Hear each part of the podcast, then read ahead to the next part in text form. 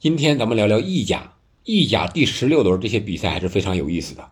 虽然进球不多，但是都分出了胜负，特别是传统四强，那不勒斯、AC 米兰、尤文、国米，特别是那不勒斯和国米这场直接的争冠的关键之战，咱们简单来聊一聊。首先，咱聊一聊为什么这意甲进球这么难呢？进球这么少呢？难道真的是意大利的防守厉害吗？我觉得这只是一个方面，另一个方面，我看了这几场强强对话之后啊，感觉到意甲现在的水平和英超乃至和其他联赛的五大联赛的水平还是有一定差距的。上半场这个节奏还可以，下半场明显就乱了，特别是 AC 米兰和萨勒尼塔纳这场比赛。上半场米兰打的那叫风生水起呀，真好，非常的流畅，配合也很好，还进了俩球。而下半场呢，就感觉那米兰烂的是不能再烂了，中场也乱，前场什么样的球都进不了了。吉鲁是吧？莱奥各种球、各种射门都进不了。我觉得这就是意甲现在整体水平比较差的一个缩影吧。那米兰这场比赛呢，我感觉莱奥，我一直有对莱奥有这个印象啊，那就是他踢球太挥霍他的身体和速度的天赋了，有时候，而且是很多时候，感觉踢的不是特别合理。别看他花里胡哨的啊，偶尔来个后脚跟来个什么意外的插花脚，乱七八糟的各种动作的过人，但是他处理球。有的时候还真不合理，他现在需要的是一个榜样的引领，就像当年小罗之于梅西那样，在场上亦师亦友，教教他怎么踢球。如果他还一直这么踢下去，仅凭借自己的天赋，还有这个身体的优势、速度的优势去踢球的话，让年龄再大一点儿，我觉得他的速度优势会越来越少啊，天赋。也就兑现不了了，所以说他的职业生涯可能维持这个高光的状态会短一些，所以说他需要这样一个榜样来引领，要么米兰引进一位，要么你就是莱奥你自己走去其他的更强一点的俱乐部去。然后对米兰这支球队，虽然我是米兰的球迷，看米兰的踢球也好多年了。但是总感觉现在的这支米兰嘛，缺少一点什么？是气质，是不够稳定，还是缺少一些腥味儿？或多或少的可能都有。这场比赛是二比一赢了萨勒尼塔纳，有惊无险。但是无论是吉鲁呀，还是本场比赛表现非常好的托纳利亚，总感觉他们支撑不起这支米兰。想要复兴，他还需要一些其他的人员的引进。托莫里、卡卢卢，这是后卫上的一个双后卫的组合吧？啊，感觉面对萨勒尼塔纳还出现这么多的失误和空当，实属不应该。另外，这门将这一点，现在还是这个老将是吧？塔塔鲁萨诺，麦娘还在那伤着呢，这个也急需要解决这个问题。然后我们再来看看尤文和。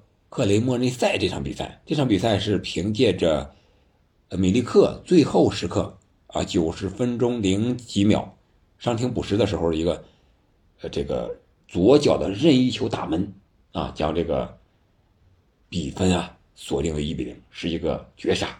米利克这脚球不错，左脚是一个反弹球，但是尤文踢的怎么样呢？我感觉要比米兰。可能稍好一点，但是也好不了哪去。他们这个小将，三十号的十九岁的阿根廷人苏莱表现不错，停球、射门、内切都很有天赋，有两下子。而尤文整体的防守本赛季一直是做的不错的，目前为止只丢了七个球，但是他进球也不行啊，只进了二十五个球。十六轮二十五个球，你想想，一场比赛能有几个进球？但是别忘了尤文图斯伤病之前太多了，现在小基耶萨回来了，而且替补出场，表现还不错。本赛季我觉得尤文争冠可能性不大，争个前四，争个欧冠的名额，机会还是比较大的。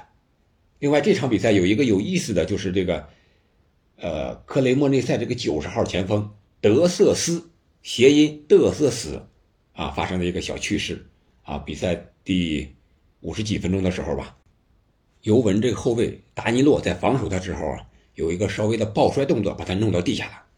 裁判没表示，说是没犯规啊，结果他就是在裁判面前啊，真人秀情景回放了一把。你 VR 不是不提醒吗？我个人给你表演一下，在这扭了两下，然后倒地上又滚一下，意思是说，你看看，刚才达尼洛就是这样把我给放倒的，你裁判怎能不管呢？这不是犯规吗？不给牌不罢吧，但是你还不给犯规吗？结果裁判啊也挺有意思，直接给他出示了一张黄牌。关键是他这个名字啊，挺应景，是吧？刚才说了，德瑟斯谐音嘚瑟死，no 作 no 带呀，这是一个小花絮、小插曲，非常有意思。然后我们再来看看那不勒斯和国米这场关键之争吧。那不勒斯零比一输给了国米。我们知道，在世界杯之前，那不勒斯的状态是真好，在欧冠上把利物浦给弄的是一点脾气都没有。然后在联赛里边也是大杀四方啊！这些球员像什么这个克拉瓦茨、赫利亚是吧？泽林斯基、奥斯梅恩，要速度有速度，要技术有技术，能突破能射门能得分，而且这比赛呀，他这个那不勒斯踢的特别的好看，这个球队踢法。但是这场比赛回来之后呢，我觉得受到国米的一些限制，国米这阵容。目前来看，这三五二打的还是非常熟练的。后卫线上这几名队员啊，啊，是个林亚尔啊，巴斯托尼呀，哎，有身高啊，有防守能力，个人协防啊都不错。我觉得国米本赛季应该是和那不勒斯在争夺意甲冠军上应该是有一拼的。别看现在国米落后比较多，是三十三分吧，落后。八分，那不勒斯是四十一分，但是我觉得这三场球嘛，也就是，如果那不勒斯稍微一打盹国米又有机会能够回来。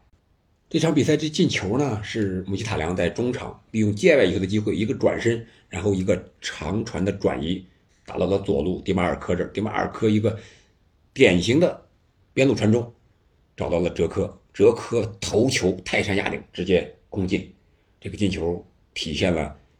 哲科的霸气也体现了米兰全队的一个进攻的方式吧，就是非常的快速。哲科也保持了很好的状态，但是另外的两个前锋，老塔罗、卢卡库在世界杯上表现不好，回来之后稍微有点起色啊，卢卡库这一块但是还是未能得分。这两个人呀，得努力了，不能老让人拿笑话讲，对吧？一说国米的组合，卢卡库。老塔罗老是三过球门而不入，这个有点说不过去了。那么话又说回来了，他们俩状态这么不好，国米还能赢下那不勒斯？要是状态好了，那不就更厉害了吗？是吧？我们总不能看着卢卡库、老塔罗整个赛季都状态不好吧？我相信总有那么一场比赛让他们把状态激活。但是我觉得。国米也好，米兰也好，还有尤文也好，想要和那不勒斯本赛季争冠，难度都不小。从哪儿能看出来呢？从这个这场比赛的这几支球队的传球数量，我们就能看出来。米兰是三百九十九脚，国米呢是三百三十八脚，尤文呢是四百二十五脚，而那不勒斯呢是六百零五脚。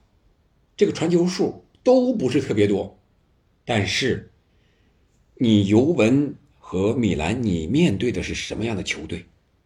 是防守的，是这个保级的，你还传这么几脚球，踢的还这么烂，这么乱。所以说，我觉得除了世界杯的影响，刚回来，状态不在，有一定的关系，和整支球队整个赛季的打法，还有主教练的战术。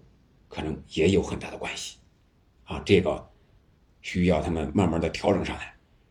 是传球数并不代表着你这支球队的强弱，但是你不能传球太少了呀。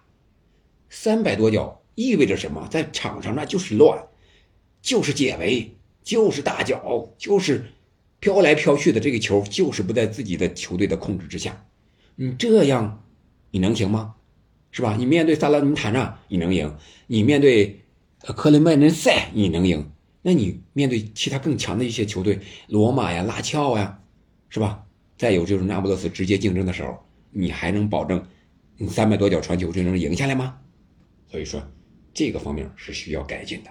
虽然我并不看好这个传控，传控是为了防守，然后打这个快速的反击，但是你这最基本的都达不到，还是有点太弱了。